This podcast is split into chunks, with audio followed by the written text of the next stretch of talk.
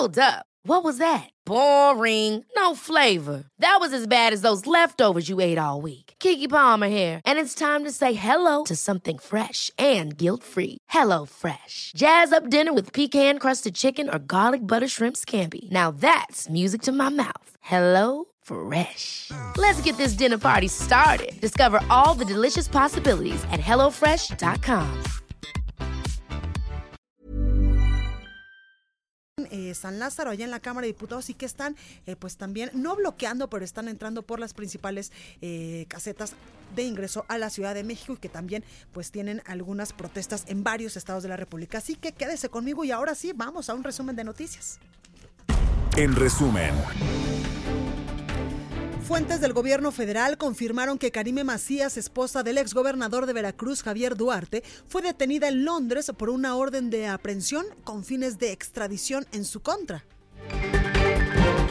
Marco Antonio del Toro, abogado de Karime Macías, señaló que su cliente se presentó voluntariamente a una audiencia en Londres donde se determinará si queda detenida o no. El exgobernador de Quintana Roo, Roberto Borge, fue vinculado a proceso por el delito de aprovechamiento ilícito del poder. La Fiscalía Especializada en Combate a la Corrupción del Estado informó que su audiencia será el próximo 7 de noviembre. En su conferencia de prensa de esta mañana, el presidente de México, Andrés Manuel López Obrador, anunció que durante un tiempo su gobierno solo informará en medios de comunicación sobre la campaña nacional contra las adicciones. Escuchen he dado la instrucción que no vamos a transmitir durante algún tiempo mensajes sobre lo que estamos haciendo en el gobierno, más que la campaña en contra de las adicciones. Eso es lo que se va a estar escuchando y viendo en radio, en televisión, en los periódicos. Solo eso, durante un tiempo. Y más adelante, así como tenemos el quién es quién en los precios de los combustibles, vamos a estar informando un día a la semana sobre este plan. Por otro lado, el primer mandatario instruyó a Olga Sánchez Cordero, secretaria de Gobernación, a que se reúna con los dirigentes de la Alianza Mexicana de Organizaciones de Transportistas, quienes realizan un paro nacional y movilizaciones en 30 entidades del país para que dialoguen sobre sus planteamientos. En información internacional, la Unión Europea informó que recaudó cerca de 120 millones de euros en una conferencia solidaria para ayudar a los venezolanos que huyen de la crisis en su país, así como a los países que los reciben. Y este martes un sismo de magnitud 6.6 sacudió la isla de Mindanao, esto en Filipinas, dejando un saldo de por lo menos 5 personas muertas y 70 heridas. La nota del día. Comenzamos con la información y precisamente hace unos momentos eh, acaba de suceder algo importante allá en el Estado de México y es que balean al presidente municipal de Valle de Chalco, Francisco Tenorio Contreras, cuando realizaba un recorrido por el fraccionamiento Geovillas. Le dieron eh, pues varios tiros, uno de ellos presuntamente en la cabeza. Un helicóptero del Estado de México lo está trasladando a Toluca. Vamos con nuestro compañero José Ríos, quien tiene más detalles y por supuesto toda la información de lo que acaba de suceder hace algunos momentos allá en el Estado de México. José, muy buenas, muy buenas tardes, ¿cómo estás? ¿Qué tal, Blanca? Buenas tardes. En efecto, como bien dices, el alcalde de Valle de Chalco Solidaridad, Francisco Tenorio Contreras, este, fue atacado esta mañana mientras realizaba este recorrido en la unidad Geovillas de la Asunción. Esto, Blanca, mientras realizaba actividades de recuperación de espacio público. Déjame informarte que hasta el momento este, se reporta que una persona fue quien lo interceptó a balazos. Como bien dices, un balazo fue en la cabeza pero hay que recordar que el alcalde de extracción morenista y quien el pasado 1 de enero tomó postura para este municipio, cargo, perdón, eh, ya había denunciado amenazas en su persona. Y sobre todo que pues él no se iba a amedrentar sobre estos ataques, él solamente lo había denunciado contra las autoridades estatales, pero pues él seguía sus actividades de forma regular. Eh, hay, que, hay que destacar también, Blanca, que pues el alcalde pues no transitaba con personas, digamos, con elementos de seguridad pública que lo cuidara, sino solamente con su comitiva. Y pues bueno, ahorita estamos en espera de la información oficial por parte de las autoridades estatales. Hemos tratado de comunicarnos con su particular, pero hasta el momento no nos ha dado alguna alguna actualización sobre su estado de salud y pues bueno, estamos al pendiente sobre este acto. Claro, por supuesto, José Ríos, gracias por esta información y por supuesto que en cuanto tengamos más noticias sobre eh, pues sobre el estado de salud de Francisco Tenorio Contreras, presidente municipal de Valle de Chalco, nos enlazamos contigo.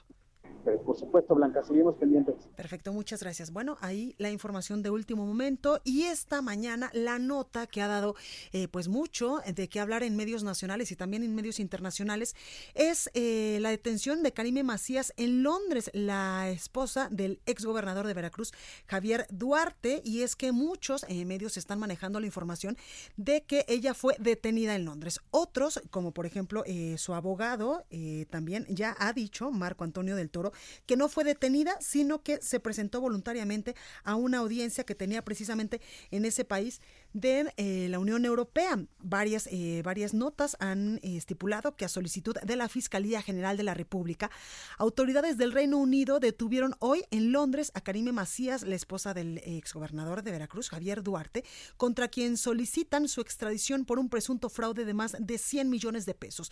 Fuentes del gobierno federal informaron que Macías será puesta a disposición de la autoridad judicial británica y que existe la posibilidad de que pueda quedar detenida durante su proceso de extradición a México. En una carta difundida apenas en el mes de julio, el exgobernador de Veracruz, preso en estos momentos, afirmó que su esposa no iba a allanarse a la extradición para ser juzgada por el delito de fraude de 112 millones de pesos y continuará en Londres, ya que solo a la distancia puede tener la garantía de vivir en paz. También, eh, pues más tarde, eh, Marco Antonio del Toro, quien es el abogado de Karime Macías, eh, había dicho en una, en una entrevista radiofónica que su clienta se había presentado voluntariamente ante las autoridades de Londres. Dice el abogado, desde el pasado viernes se le notificó por conducto del abogado en Londres el que tenía que presentarse el día de hoy martes y muy puntualmente así lo hizo. Se está llevando a cabo una audiencia para efectos de que podamos dar y, o podamos iniciar un procedimiento de solicitud de extradición a propósito de una ilegal orden de aprehensión dictada en Veracruz que carece de sustento jurídico. Así lo puntualiza, así lo afirma Marco Antonio del Toro. Del Toro también precisó que hasta que concluya esta audiencia allá en Londres se dará a conocer eh, pues qué paso sigue y cuál será el proceso de esta, eh, de esta Karime Macías. Dice también eh, que al haberse presentado y satisfecho los requisitos de las leyes, esperamos resultados de esta audiencia y de conformidad con ello, pues estaremos informando. En caso de caución, se buscará enfrentar procedimiento de extradición en libertad o el asilo político a propósito de una serie de violaciones desde el tiempo de la detención de Javier Duarte. Y es que apenas en octubre del año pasado, la entonces eh, Procuraduría General de la República, hoy Fiscalía General de la República, informó que ya investigaba a Karime Macías por supuesto fraude.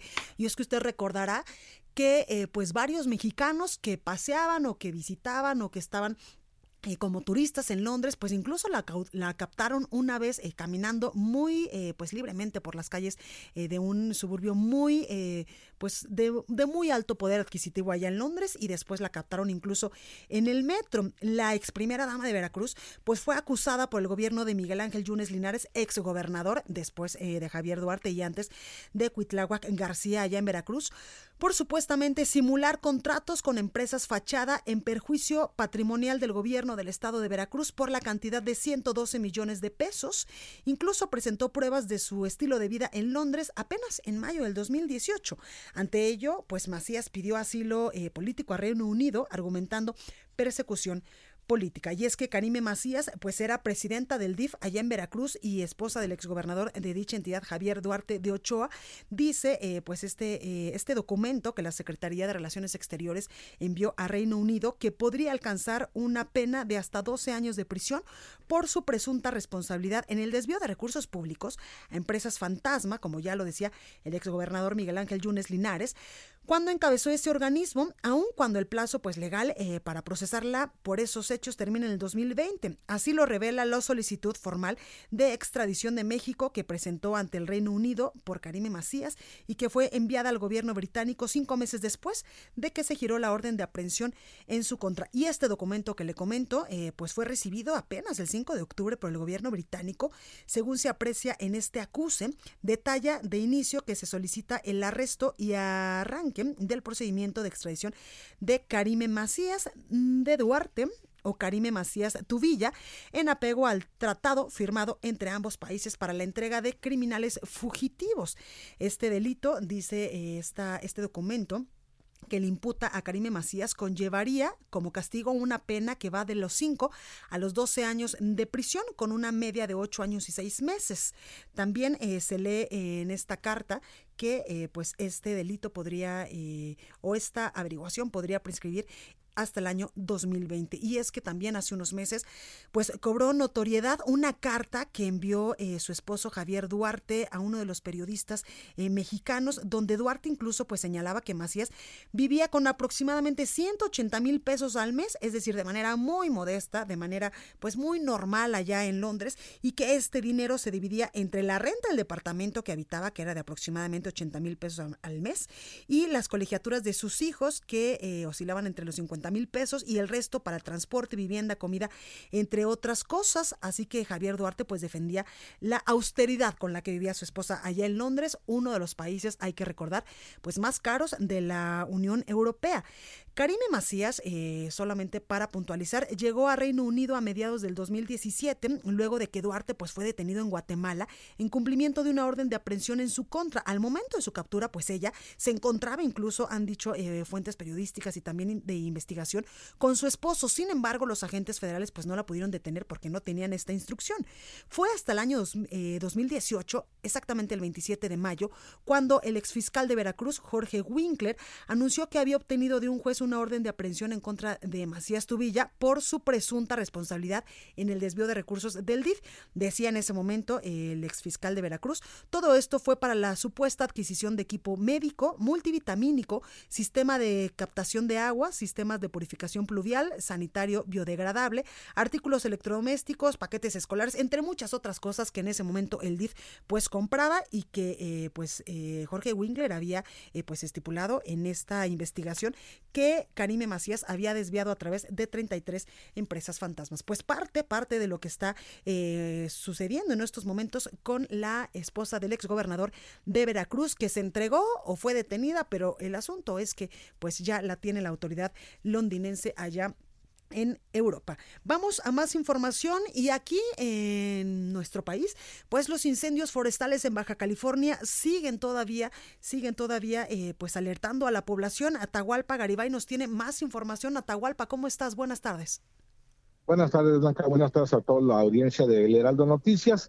Autoridades de la Dirección de Protección Civil de la California han alertado esta mañana el regreso de la condición de Santana. Ráfagas eh, de vientos de entre 40 y 50 millas por hora se esperan para esta noche y para mañana miércoles, por lo que han advertido a la población de que se deben extremar precauciones. Si no hay nada que hacer entre 9, 10 y 11 de la noche, ya mejor no salir. Recomiendan a la población guardarse en sus viviendas para evitar que ocurran incidentes mayores como los que se registraron el jueves, el viernes y el sábado en tres de los cinco municipios de Baja California. Mientras tanto, el gobernador del estado, Francisco Vega de la Madrid, ha confirmado que ya solicitó a la Comisión Nacional Forestal evaluar los daños que causaron los incendios en la entidad. Esto con el objetivo de dar trámite legal y administrativo a la solicitud de desastre natural en, playas de Rosarito, el municipio de Ensenada y Tijuana. Hay que recordar que fueron más de 11 mil hectáreas las devastadas por estos incendios forestales que incluso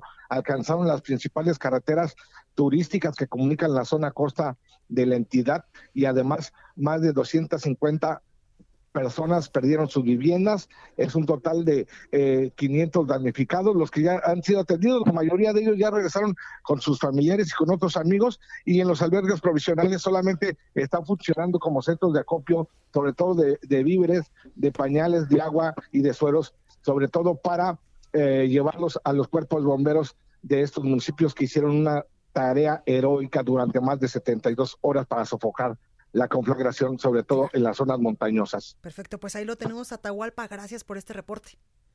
Buen día. Buen día. Y tengo en la línea telefónica que me da mucho gusto saludar a David León Romero, él es coordinador nacional de protección civil nacional. Muy buenas tardes, David, ¿cómo está? Blanca, justo me da saludarte a ti y a todo el auditorio del Heraldo eh, Radio, justo en este contexto en nuestro país, donde en una parte del territorio nacional tenemos lluvia eh, derivada de los frentes fríos, de la onda tropical número 47, eh, por supuesto también de la temporada de ciclones tropicales y lluvias que termina el 30 de noviembre, y por otro lado, atendemos incendios forestales en, específicamente en Baja California, tres incendios, afortunadamente los tres ya en porcentajes muy altos, por arriba del 95% de control en dos municipios, Ensenada y Tecate. Recordar que los incendios forestales en nuestro país eh, tienen una temporada muy marcada, aunque estos están fuera de temporada, responden a un contexto de sequía, de altos eh, vientos, eh, estos vientos de Santana, además de que en el 98% de los casos, Blanca, los incendios forestales en nuestro país tienen como inicio alguna actividad humana, ya sea alguna actividad intencional una, eh, un descuido, algún accidente, pero el 98% son provocados por humanos, el 2% son naturales. En este sentido, David, eh, pues entendemos que durante los próximos días, lamentablemente, se espera que esta condición de Santa Ana pues continúe, eh, sobre todo en Baja California. ¿Cuáles son las recomendaciones para la población para evitar que estos incendios forestales que ha costado mucho trabajo controlar, pues no se reactiven de nuevo?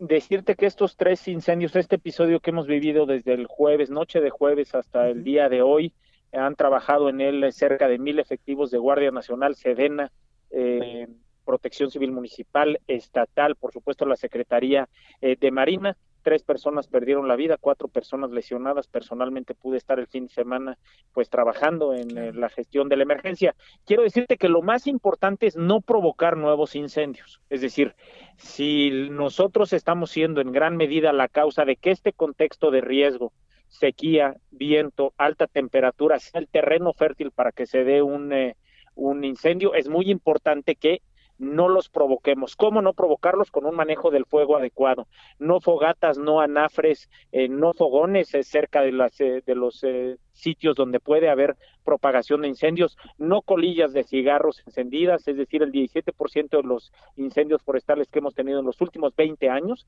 han sido provocados por una colilla eh, de cigarro. Si vamos a hacer una quema en las parcelas, como en muchas de las parcelas de nuestro país se hacen quemas, hay que hacerlas de manera controlada, hay una norma oficial para hacerlo. La primera recomendación es no provocar incendios, tener cuidado con el manejo del fuego. En segundo lugar, si ya tenemos un incendio, estar muy en contacto con las unidades de protección civil municipal y estatal, no tratar de participar de la contención de estos incendios forestales. Hay personal especializado que se dedica a ello y no perder comunicación con nuestras unidades que nos permiten tener información puntual para decidir si el fuego se acerca a la región en la que yo me encuentro, se habilitan albergues temporales donde la eh, población se puede poner a salvo. Todo esto eh, a través de las unidades municipales y estatales y por supuesto la unidad, bueno, la Coordinación Nacional de Protección Civil. Claro. David, eso es eh, conforme a lo que está pasando en estos momentos en Baja California y en el norte del país, pero hay muchas otras entidades en contraste que eh, pues están sufriendo fuertes lluvias y también frío. Es correcto recordar que la temporada de frentes fríos arranca en septiembre, termina, en mayo. Tenemos un pronóstico de 53 frentes fríos. Estos 53 eh, frentes fríos tienen dos consecuencias directas. El primero, las bajas temperaturas y en segundo lugar, precipitación pluvial importante. Por ello resulta fundamental, antes de la tormenta refugiarnos, durante la tormenta bajo ninguna circunstancia cruzar el arroyo de un río o el cauce de un río, después de la tormenta regresar con mucho cuidado a casa. Eh, es muy importante decir que las pérdidas de vidas humanas que tenemos por lluvia tienen que ver con decisiones que tomamos antes y durante la tormenta. Por eso tenemos que estar muy atentos a los avisos de protección civil. En cuanto a las bajas temperaturas, las pérdidas de vidas humanas que tenemos no son por frío, sino son por intoxicación. Es decir, cuando tratamos de que nuestras viviendas estén un poquito más calientes y ganamos temperatura, lo hacemos con combustibles como puede ser leña, como puede ser quemando cartón, fogones, estufas, los eh, gases que emite esta combustión generan intoxicación en las personas y por ello perdemos vidas humanas. Por eso tenemos que tener mucho cuidado con esos dos elementos. Las lluvias van a seguir en el territorio nacional, la temporada de frentes fríos apenas comienza, por eso es muy importante prevenirnos y preparar en esta temporada eh, en la que estamos viviendo. Exactamente. David León Romero, coordinador nacional de protección civil a nivel nacional, muchas gracias por esta comunicación para el Heraldo Radio y por supuesto por estas recomendaciones para toda la población. Muchísimas gracias a ti, que tengan excelente tarde. Igualmente, mucha suerte.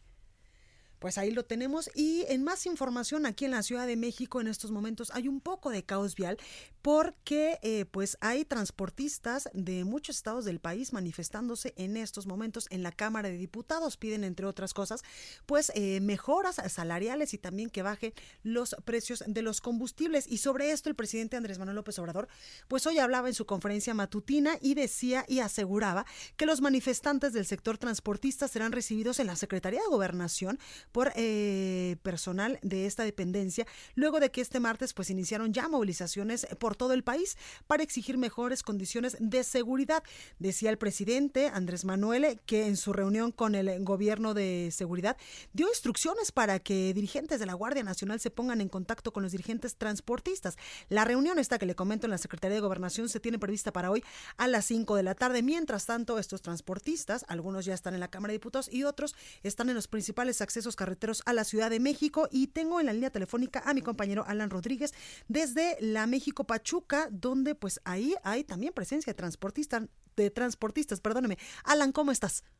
Hola Blanca, muy buenas tardes. Quiero comentarte que en estos momentos la caravana de transportistas que partió desde la zona de las pirámides está eh, circulando en estos momentos sobre la avenida, sobre la autopista México-Pachuca. Bueno, tuvimos un problema con la comunicación con nuestro compañero Alan Rodríguez, quien nos estaba reportando pues lo que está sucediendo en estos momentos en la entrada México-Pachuca con eh, pues la presencia de integrantes de la Alianza Mexicana de Organizaciones de Transportistas, quienes están bloqueando algunas de las principales carreteras del país. Decía hoy el presidente de la República que se espera estas manifestaciones en 30 estados del país. Alan, ¿ya nos escuchas? Sí, como te informaba, en estos momentos la caravana de transportistas, aproximadamente 50 autobuses que están circulando sobre la autopista México-Pachuca con dirección hacia la zona de Indios Verdes, está pasando enfrente de la zona de Santa Clara, esto en el municipio de Catepec. Son aproximadamente 50 vehículos, los cuales eh, bloquean tres carriles de la circulación, permitiendo únicamente el paso a los automovilistas por el carril de extrema derecha. En esos momentos, la Policía Federal está escoltando el paso de esta caravana los cuales, pues bueno, únicamente vienen lanzando algunas de sus protestas. Esto, pues, eh, para manifestarse en contra de la circulación de autobuses de doble circula de doble caja. Además, están solicitando que se agilice el proceso para facilitar las licencias de federales también están solicitando que frenen los abusos por parte de las policías municipales y estatales, así como también del orden federal, debido a que ellos denuncian que son muchos los abusos que se cometen en su contra al circular sobre las principales vialidades del país. Ellos están también manifestándose, pues, en esta, eh, con dirección hacia la zona de gobernación, en la Secretaría de Gobernación, y también estarán llegando a la Cámara de Diputados conforme su movimiento que llevan en estos momentos a una velocidad de aproximadamente 40 kilómetros por hora. Esa es la información que tenemos, no se reportan incidencias en este punto, por lo cual le mantendremos informado. Perfecto, Alan, gracias por esta comunicación. Gracias, estamos al pendiente. Gracias. Bueno, pues parte de lo que está sucediendo en estos momentos en una de las principales, eh, uno de los principales entradas a la Ciudad de México. Vamos al sacapuntas de este martes. Yo soy Blanca Becerril. Esto es República H. No se vaya, que yo vuelvo con más. Sacapuntas. Continúa complicándose el panorama para la legalización de la marihuana. El jefe de Morena en el Senado, Ricardo Monreal, aceptó públicamente que el entorno político no es favorable y que si es necesario, incumplirán con el plazo fijado por la Suprema Corte, que vence el 31 de octubre. Hay muchas presiones, dijo, pero advirtió que no aceptarán chantajes indebidos.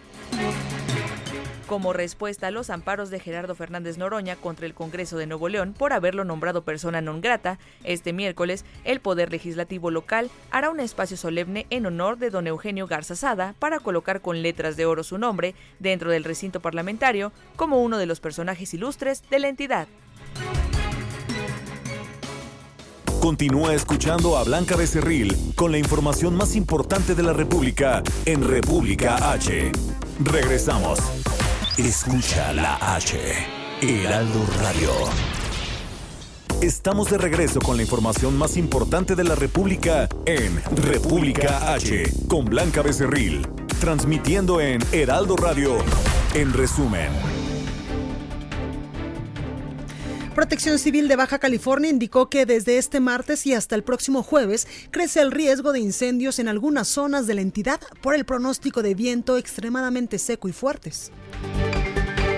La Secretaría de Seguridad Pública de Colima informó que en el interior del Centro de Readaptación Social del Estado fueron encontrados sin vida dos presos de 35 y 38 años quienes ingresaron por delitos contra la salud. El Instituto Jalisciense de Ciencias Forenses informó que 322 cuerpos que fueron resguardados de manera irregular en dos cajas refrigeradas de trailers fueron excluidos del registro de personas fallecidas sin identificar debido a que no cuentan con información suficiente para su reconocimiento. El gobierno de Puebla publicó una convocatoria para que organizaciones civiles elaboren propuestas de reformas a los códigos penal y civil de la entidad a fin de garantizar la igualdad de género e incrementar la seguridad de niñas y mujeres. Y en un reporte del Heraldo de México relata la historia de los michoacanos Miguel Aque Madera y Rogelio Sosa López, quienes después de conseguir combustible a partir de procesar nopal, empezaron a trabajar para obtener energía a base del sargazo.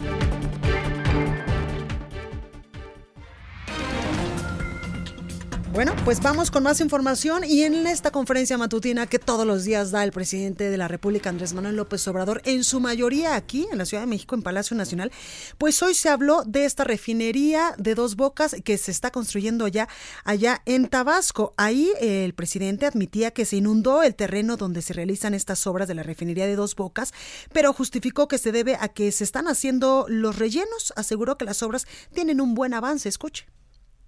Vamos a estar informando también de la construcción de la refinería, que por ejemplo salieron unas notas hoy de que ayer o antier se inundó el terreno. Pues sí, es que se está haciendo el relleno del terreno. Es una empresa holandesa la que está llevando a cabo el trabajo y pues eh, es tierra, arena y agua. Y si llueve, pues todavía eh, le falta altura. Están en proceso, faltan también la compactación del terreno, pero se va avanzando bastante.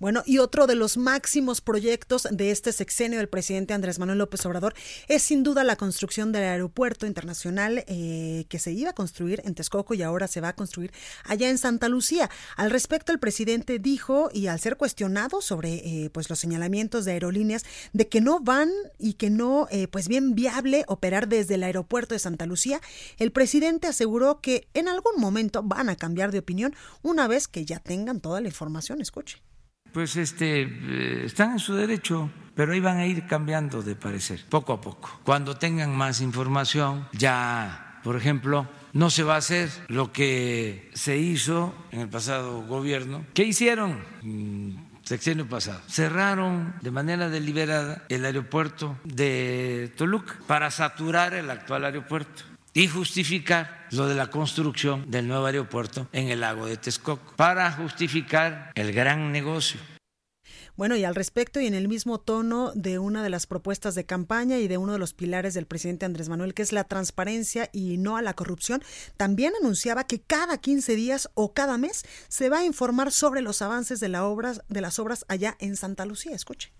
Sí, cada 15 eh, días, cada mes, vamos a estar informando. Igual a través de video. Sí, sí, todo el avance, todo el avance. Cómo este, vamos a estar informando eh, también de la construcción de la refinería. Y en más información, eh, usted recordará que en días pasados, exactamente la semana pasada, pues muchos alcaldes de distintas filiaciones eh, partidarias se manifestaron afuera de Palacio Nacional para eh, pues pedir al presidente Andrés Manuel López Obrador una audiencia, una reunión y poder expresarle pues sus, su sentir y sobre todo las necesidades de los municipios de varios estados del país sobre este paquete económico para el año fiscal 2020 y pedirle por supuesto pues más presupuesto a los municipios. Bueno, pues tenían una reunión ya programada allá en la Secretaría de Gobernación y tal parece que no fueron los funcionarios federales. Nuestro compañero Paris nos tiene toda la información. Paris, adelante con tu reporte.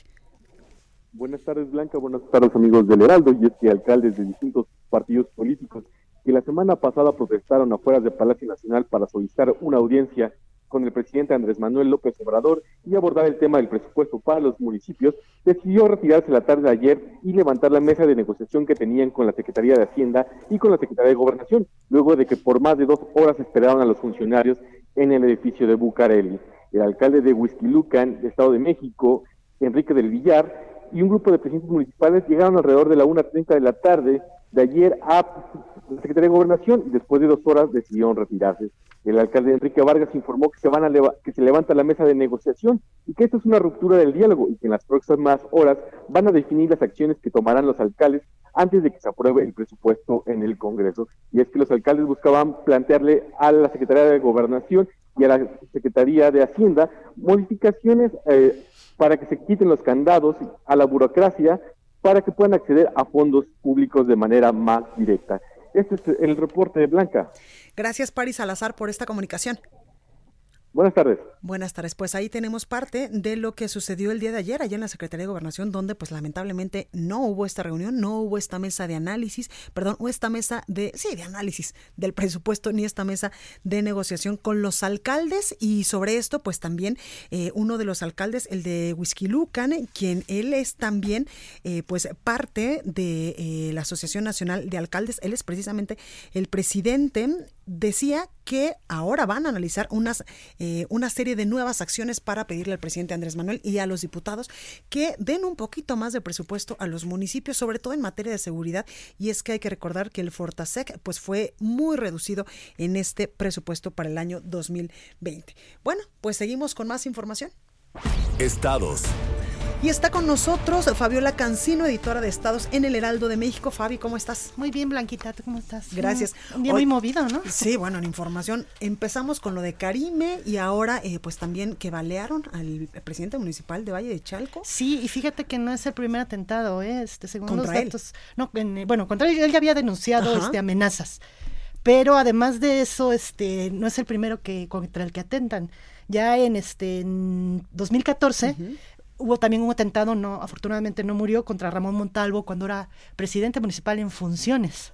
No, Y después con este, cuando era candidato a diputado federal en 2015, Miguel Luna Murguía. Él lamentablemente sí fue asesinado. Bueno, pues ahí lo tenemos, pero en información más amable, porque no todo es mala noticia aquí en República H. Oye, cuéntanos de la flor de cempasúchil, porque pues algunos ya estamos poniendo, ya estamos pensando, o ya fuimos al mercado eh, que nos queda cerca de la casa a comprar pues todos los aditamentos para esta ofrenda eh, del Día de Muertos, que ya estamos a unos días. Y la flor de cempasúchil es, creo yo, que la flor más linda de esta época. Sí, es icónica la flor de cempasúchil. De hecho, pues conoces la historia, ¿no? De que era pues Xochitl y Huitzilit, que era el, colibrí, estaban enamorados. Entonces, este, entonces todos los días subían a un cerro a, a decirle a Tonatiuh que estaban enamorados, ¿no? el dios del sol. Entonces, pero un día se tiene que ir este, a, a la guerra y Xochitl se queda muy triste. Después le informan que en la guerra muere ella va como última ofrenda, va como, como última, por última vez a decirle a tú que le regrese a su amor y sube al cerro a, ofrecerse pues para, para que reviva su amor y Tonatiuh conmovido le, envía sus rayos y la convierte en la flor de cempasúchil. Ay, qué lindo está esto. Y este inmediatamente aparece un colibrí que fue donde renació este el, enamorado y este desde entonces es una relación digamos simbiótica entre el cempasúchil y el colibrí, ¿no? Pero fíjate que, no solo es icónica para las cuestiones de las festividades de Día de Muertos, también se usa en, para cuestiones industriales ah, y medicinales. Ah, buenísimo. Fíjate que la, Universidad de Chapingo hizo un estudio muy completo, igual que el Centro de Estudios Científicos de Yucatán. Hicieron estudios muy completos sobre esta flor porque eh, antes del 2000 México producía la flor, porque de ahí salen los carotenos, que son los que le dan color al huevo y al, al pollo. Sin embargo, eh, a los pollos. Sin embargo, ahora China es quien produce más esta planta. Ay, no, bueno, esos chinos. Exactamente. Obvio no lo hacen con fines ceremoniales ni tradicionales como lo hacemos nosotros. Con el fin de económico. Exactamente, exactamente. Entonces, ellos son, se calcula que el 75% de toda la producción mundial de cempasúchil la hacen los chinos con fines industriales. Ah, no, bueno. Hay que ponernos las pilas. Exactamente. Sí, de hecho, antes de 2021 México también lo hacía. Lo sigue haciendo, pero en muy pequeños, muy marginal el, eh, las toneladas que se producen. El cempasúchil es una flor de, este, de temporada temporada, que viene después de las lluvias. Sin embargo, hay registros que desde hace más de 3.000 años ya fue domesticada precisamente por nuestros ancestros en la época prehispánica y este y eh, lograban hacerlo este antes de esta temporada, o sea que teníamos dos vertientes, la salvaje que es la que se da naturalmente en las épocas de lluvia y la que ellos cultivaban cuando se les se les este necesitaban, ¿no? Porque entre otras cosas la usaban para también para sacar pintura de ahí. Con estos pigmentos no solo este, hacían textiles o tipo, otro tipo de cosas, sino también se las colocaban a los este, a los prisioneros de guerra. Órale. Antes de sacrificarlos, les ponían la, la pintura de, del, del cempasúchil. Y la Universidad de Chapingo ha detectado cuando menos 35 usos medicinales. Wow. Entonces, dime una enfermedad y segurito la, la usan para eso, ¿no? Es más, la usan hasta para tratar la orzuela. Ah, no, bueno, pues que me manden un kilo, porque con este cabello güero se me abren mucho las puntas. Y entonces, de acuerdo a las regiones, por ejemplo, para la bilis, en Puebla usan, toman un tecito de solo las flores para, para tratar la bilis. En Veracruz lo usan como anticonvulsivo, también como este cocida, pero no solo la flor, sino toda la hasta el tallo y todo. hasta el tallo y las hojas, ¿no? No solo el pétalo, perdón, sí, claro. Y este en Yucatán lo usan para algunos trastornos de los ojos. Wow. Pero además ya sabes que en México siempre vamos a ser mágicos. Sí. ¿no? Bueno, pues también lo usan para esto que le llaman síndromes culturales que es, has oído hablar del espanto, sí, claro. del cuajo, pues también para eso lo, este, lo usan. Aunque en la Universidad de Chapingo dicen que eso, pues evidentemente no tienes ningún cambio bioquímico ni nada de esto, ellos también lo usan para, este, para acomodarte los intestinos, que es como le llaman al cuajo, uh -huh. y para este, el espanto, que es seguramente con los niños que no duermen tranquilos, ¿no? Entonces, este, también ahí les dan sus tratamientos con cempasúchil. Bueno, oye, qué información tan importante y eh, que nos traes ahora, Fabiola, porque no nada más esta flor sirve para adornar estos altares que ponemos a los, a los difuntos. Uh -huh. Sino también usos medicinales tiene. Sí, claro, y si me apuras hasta para insecticidas. Ándale. Bueno. Y ahorita la Universidad Veracruzana y un municipio Atlisco, en Puebla, uh -huh. están así empezando a hacer estudios para ver si del aceite pueden sacar algunos este pues remedios, claro. que principalmente serían antibacterianos. Bueno, pues ahí uh -huh. lo tenemos. Fabiola Cancino, gracias. Al contrario, por estar con nosotros. Buena tarde. Igualmente. Bueno, continuamos con más información y vamos hasta Guadalajara, Jalisco, porque el gobierno lanzó una plataforma para la identificación de cuerpos dentro del de forense. Mayeli Mariscal nos tiene todos los detalles. Mayeli, buenas tardes, ¿cómo estás? Blanca, buenas tardes, buenas tardes a todo el auditorio. Así es, desde el día de ayer ya comenzó a operar este micrositio en la plataforma del Instituto Jalisciense de Ciencias Forenses, precisamente para eh, colocar los indicios de estos eh, cuerpos o personas que van eh, siendo resguardadas por este instituto. Eh, este micrositio es conocido como EPFSI, persona fallecida sin, sin identificar, y pues a través de una búsqueda es en donde se va a poder consultar precisamente todos pues tatuajes o algún indicio que tenga esta este cuerpo. El día de ayer se firma el convenio con el Instituto Jalisciense de, de perdón, sí, de Ciencias Forenses y también eh, el Instituto de Transparencia del Estado, en donde pues estarán de forma coordinada evaluando que no se eh, pues trastoquen los derechos de estas personas y de estos cuerpos. Hasta el momento, eh, comentaba el gobernador del Estado, que se tiene el registro de 840 personas que no han sido reclamadas desde septiembre de 2018. En esta plataforma, a partir de, de esa fecha, son los eh, los datos que se van a estar subiendo y eh, pues también comentar que el día, el día de ayer estuvimos navegando un poco en la plataforma y pues se detectaron algunos errores que hoy por la mañana al parecer pues ya fueron subsanados.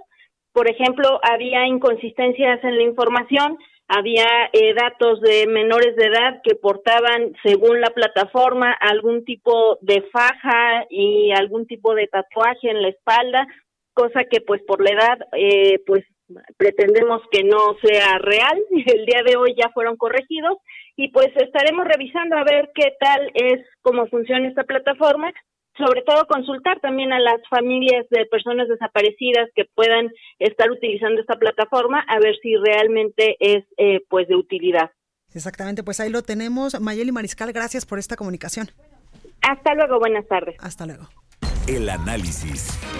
Bueno, pues continuamos con más aquí en República H y es que en el año 2016-2017, por primera vez en México, pues ya se cuenta con una radiografía por tipo de droga que más se consume en los estados. Así Quintana Roo es la entidad donde se presenta el mayor uso de marihuana y Jalisco, por ejemplo, es el líder en cocaína y Baja California en anfetaminas. Así lo revela la encuesta nacional de consumo de drogas, alcohol y tabaco, con una prevalecencia del 13.8% en la población de 12 a 65 años. Quintana Roo encabeza el consumo de marihuana. En Jalisco, la que, eh, pues la que tiene la mayor prevalecencia es de 6.9%. Se coloca al frente por tener a esa proporción de personas que usan cocaína y Baja California lidera el consumo de anfetaminas. Pero también el cáñamo eh, en estos momentos pues ya tiene un uso industrial en la legalización de la cannabis que en estos momentos pues está discutiendo allá en el Senado de la República si se, legal, si, se legaliza o no el uso de la marihuana con fines lúdicos. Y tengo aquí en la cabina y me da mucho gusto saludar a Guillermo Nieto. Él es el presidente de la Asociación Nacional de la Industria del Cannabis. Muy buenas tardes, ¿cómo estás? Blanca, muchas gracias, muy bien, muchas gracias. Eh, buenos días a tu auditorio y muchas gracias por tenernos aquí en tu programa. Guillermo, cuéntame un poquito sobre el cáñamo. Mira, hoy eh, se ha centrado mucho el debate en México acerca de la, de la legalización del cannabis y nos hemos enfocado básicamente a la parte recreacional, a la parte lúdica. Nosotros dentro de la asociación, nuestros objetivos son principalmente la parte medicinal y la parte industrial. Y estas, por su grado de THC, que es el ingrediente psicoactivo de la marihuana, no es considerado droga. Es considerado medicina y es considerado eh, industrial por sus fibras. Para ponerte el ejemplo de esta planta. Esta planta tiene con nosotros miles y miles y miles de años. Que venía de China, ¿no? Donde allá se utilizaba mucho eh, para el tema de los textiles. Así es. La primera vez que tenemos registro de esta planta es en los textiles en China en el año 1500 antes de Cristo. Eh, esta planta llega a América con Cristóbal Colón, no solo en sus velas, ya que en aquella época todas las velas de los barcos venían del cáñamo, sino también llega como semillas para poder sembrar eh, esta planta y poder seguir eh, sacando sus fibras naturales. La encontramos también en la historia como papel, eh, ya que la primera impresión que hizo Gutenberg de la Biblia fue hecha en sobre papel de cáñamo. Entonces, esto es una planta que ha estado con nosotros durante miles de años. Y hoy que tenemos un gran problema ecológico, sentimos que lo más importante y lo más rescatable de esta planta son sus fibras, porque nos pueden ayudar a subsanar mucho de los grandes problemas ecológicos que tenemos. Déjame platicarte uno para empezar, el plástico. Hoy, eh, por mexicano, consumimos 200 botellas de, de plástico aproximadamente al año, que van a tardar cientos de años en desaparecer de la Tierra. Si nosotros eh, de, hiciéramos esas botellas a base del grano del, del, cáñamo, esas, esas mismas botellas podrían ser biodegradables en 80 días. Y así nos podríamos enfocar en lo que es el reciclaje y dejar que la madre naturaleza recicle el futuro de todas estas eh, botellas. Guillermo, ¿y por qué se ha satanizado tanto este asunto? Por falta de información.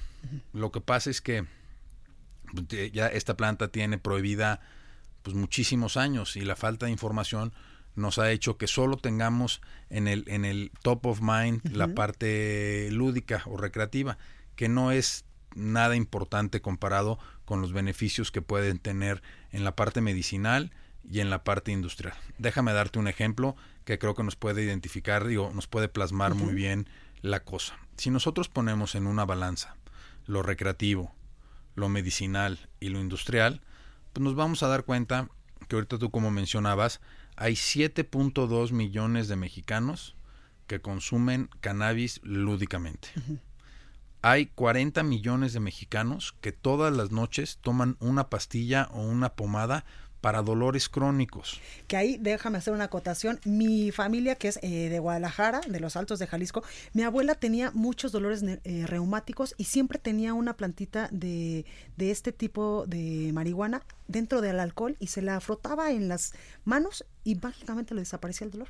Así es, lo que pasa no es se que- la fumaba, eso sí. No, no, no, no, no, no tiene nada que ver con la con la parte de fumada o ingerida. Esto lo que buscamos son principalmente los cannabinoides. Eh, muchas veces en, en estos casos para, la, para- para- el CBD es un gran antiinflamatorio y lo que nos ayuda el alcohol es a poder extraer de la planta esos cannabinoides y mantenerlos vivos. Ah, con razón.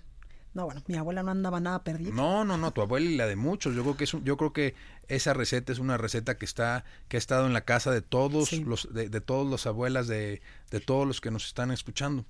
Pero déjame regresar un poquito para poder poner esa gran balanza enfrente de todos ustedes.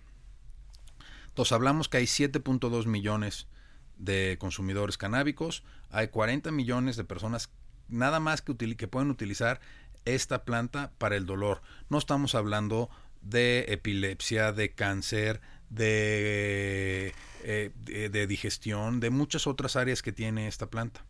Y como comentábamos hace rato, pues hoy usamos 200 botellas de PET por mexicano. Esos son mil, cientos de miles de millones de botellas que consumimos todos los años. Entonces, si vamos a buscar algo que saque al país de la pobreza extrema, no van a ser los dispensarios, va a ser el producto de los agricultores que se dediquen a lo medicinal y a lo industrial. Tú imagínate cuando las refresqueras empiezan a producir botellas hechas a base de cáñamo. La cantidad de miles de hectáreas que vamos a necesitar sembrar.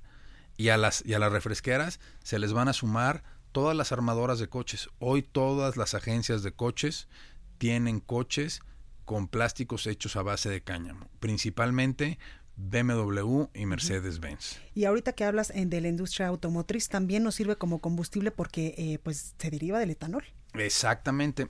Eh, a partir del año 2000 Ujú. eh, cambiaron los, los catalizadores de los Sí. autos a que pudieran utilizar entre un 10 y un 15% de etanol. Tristemente, el etanol lo sacamos del maíz. Al nosotros sacar el etanol del maíz, estamos quitando eh, comida de los animales y del hombre para producirlo en, en gasolina, para quemarnos, para quemarlo. Esta planta, aparte de que por sus raíces tan largas se puede sembrar en tierras no fértiles, produce el doble del etanol que el maíz y no necesitamos quitarle la comida a nadie. Ok. Oye, eh, Guillermo, ¿en qué estados del país se puede sembrar o en qué estados del país eh, podría ser un gran elemento, por ejemplo, para el desarrollo? Nosotros creemos que en el sureste del país, como Guerrero, eh, Tabasco, eh, Quintana Roo, Chiapas, hoy donde, donde los estados, donde hay más agua en el país, es donde esta planta se puede dar mejor. ¿Qué es lo que nos falta? ¿En qué tenemos todavía el pendiente? En la legislación. Ahorita ya nada más estamos esperando a que los legisladores eh, terminen de sacar la, la legislación. Nosotros estamos muy contentos con lo, con lo que han presentado. Nosotros entendemos que tiene que haber una sobreregulación en un principio Claro. para, poder, para poder crear una industria.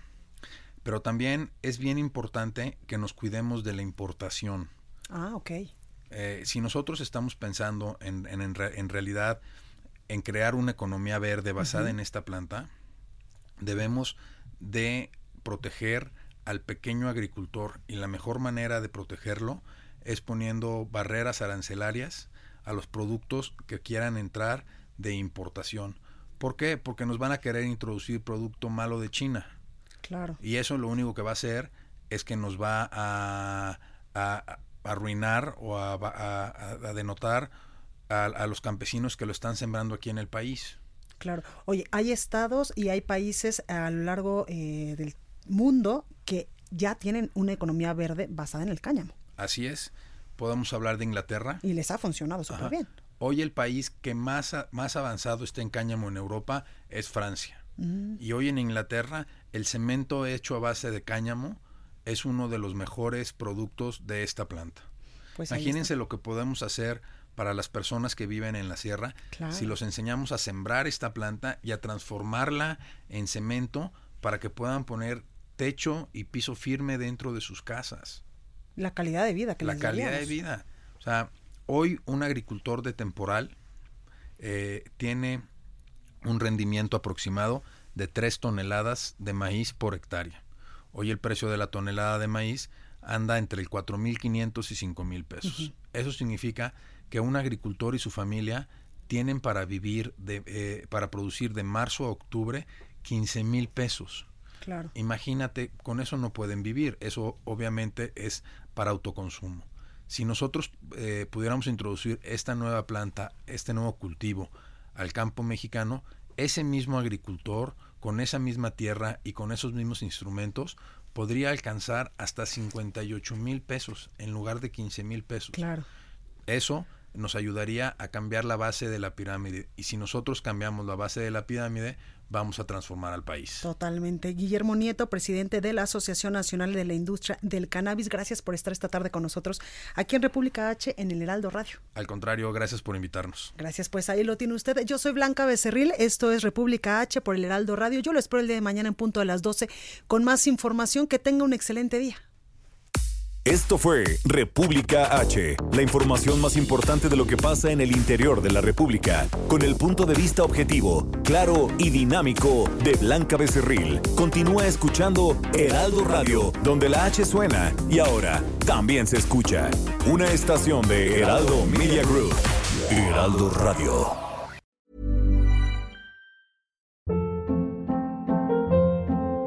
Hold up. What was that? Boring. No flavor. That was as bad as those leftovers you ate all week. Kiki Palmer here, and it's time to say hello to something fresh and guilt-free. Hello Fresh. Jazz up dinner with pecan-crusted chicken or garlic butter shrimp scampi. Now that's music to my mouth. Hello Fresh. Let's get this dinner party started. Discover all the delicious possibilities at hellofresh.com.